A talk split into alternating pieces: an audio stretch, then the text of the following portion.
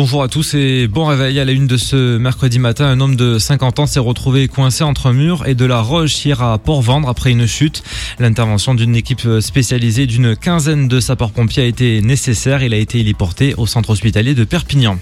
Alors que la prison s'équipe pour lutter contre les projections de colis venant de l'extérieur en installant notamment des filets de plusieurs mètres de hauteur. Hier, après une séance de sport, tous les détenus de Perpignan ont été fouillés.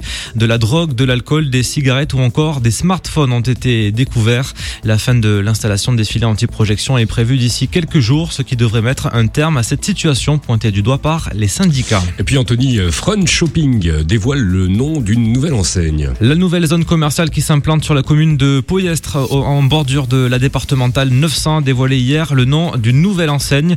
Il s'agit de Fitness Park, une chaîne de salles de sport. L'ouverture est programmée au printemps prochain.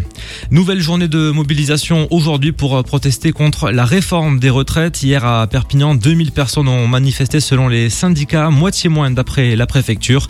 L'Union pour les entreprises ainsi que la permanence du député Romain Gros ont été pris pour cible. Huée, explosion de pétards et lancé d'œufs. La CFDT, syndicat favorable à la mise en place d'un système de retraite par points, n'a pas été épargné.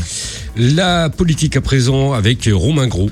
Pris pour cible hier par euh, plusieurs centaines de manifestants, le député de La République En Marche, également candidat au municipal à Perpignan, Romain Gros, reçoit le soutien de deux ministres. Il s'agit de Muriel Pénicaud, la ministre du Travail, et de Sibeth Ndiaye, la porte-parole du gouvernement. Les deux femmes politiques sont attendues vendredi au centre de formation des apprentis de Perpignan. L'annonce officielle est attendue aujourd'hui.